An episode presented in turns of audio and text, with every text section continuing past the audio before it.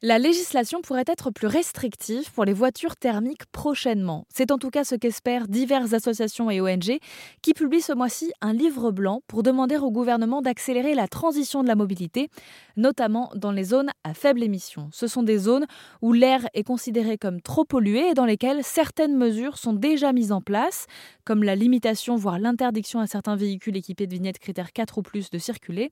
Mais dans la pratique, ce n'est pas suffisant selon l'association Respire dont Tony Renucci est le président. C'est-à-dire qu'à Paris, par exemple, euh, les critères 5 et 4 sont censés euh, être interdits.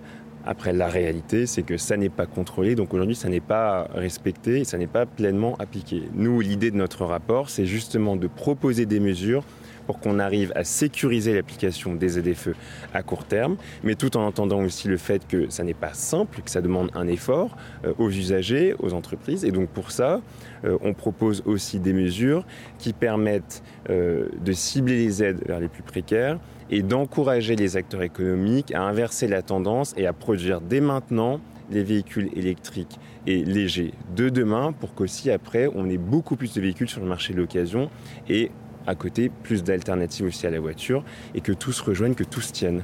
Autre mesure dans ce livre blanc, rendre accessibles les modèles plus verts et donc faciliter le marché de l'occasion. Ce qu'on propose, c'est d'accélérer vraiment dès maintenant la reconversion des flottes des entreprises et également des VTC et des taxis, parce que là, il y a déjà des objectifs dans la loi, mais qui ne sont pas contraignants.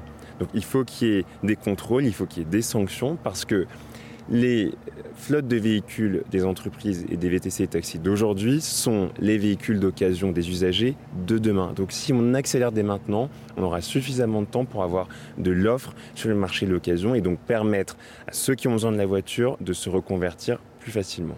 L'idée, in fine, c'est d'améliorer la qualité de l'air, la santé de tous et de réduire évidemment la pollution dans les zones à faible émission qui concernent aujourd'hui 11 métropoles et prochainement de nouvelles agglomérations.